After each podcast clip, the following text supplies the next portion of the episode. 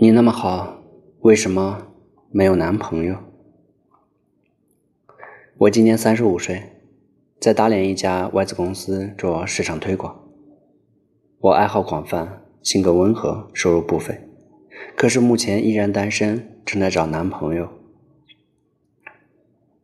从小父母关系不好，所以我以前没有特别大的憧憬，直到这两年才慢慢的发现，希望自己能够成家。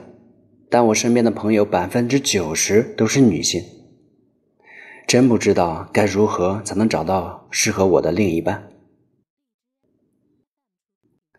我追问他：“你真的想成家吗？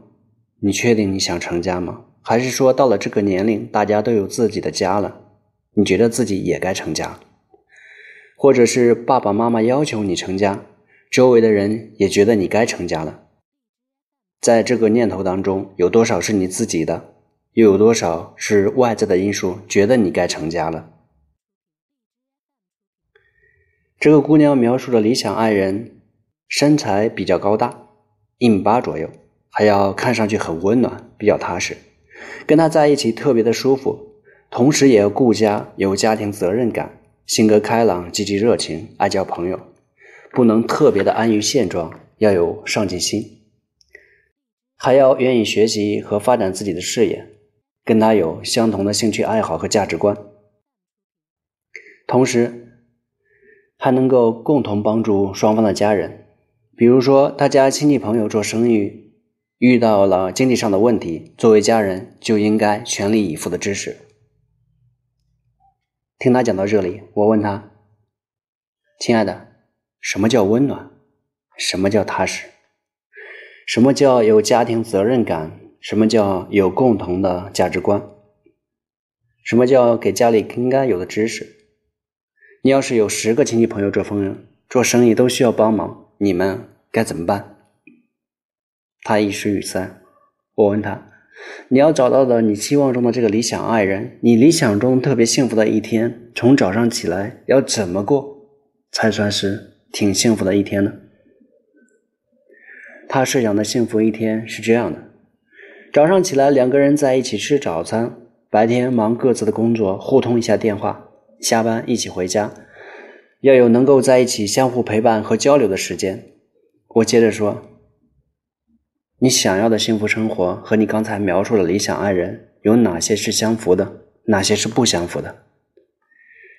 你的幸福生活真的需要那么一个完美的爱人才能给予吗？”你需要理想爱人具备那么多的品质，在每天普通而实在的日子里，又有多少能用得上呢？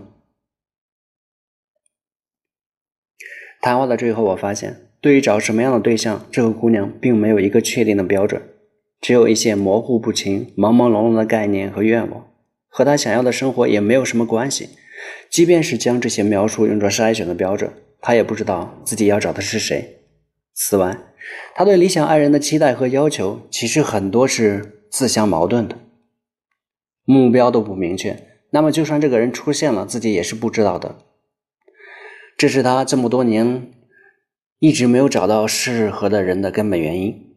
还有，你有没有想过，即便是这个人出现了，为什么他会喜欢你，愿意与你为伴呢？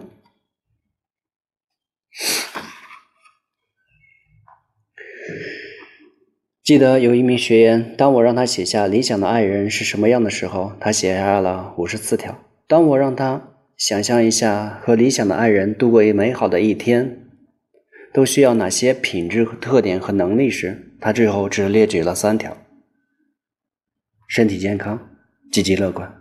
我难过的时候，他能够抱抱我。其实梦想什么、要求什么都不是问题，谁没有梦想？关键是你的梦想是否贴合实际，是否可以实现，是否给你带来了满足和幸福。当你用五十几条的标准去衡量和筛选时，你很有可能会错过真正适合你的人，会无视身边爱你的人。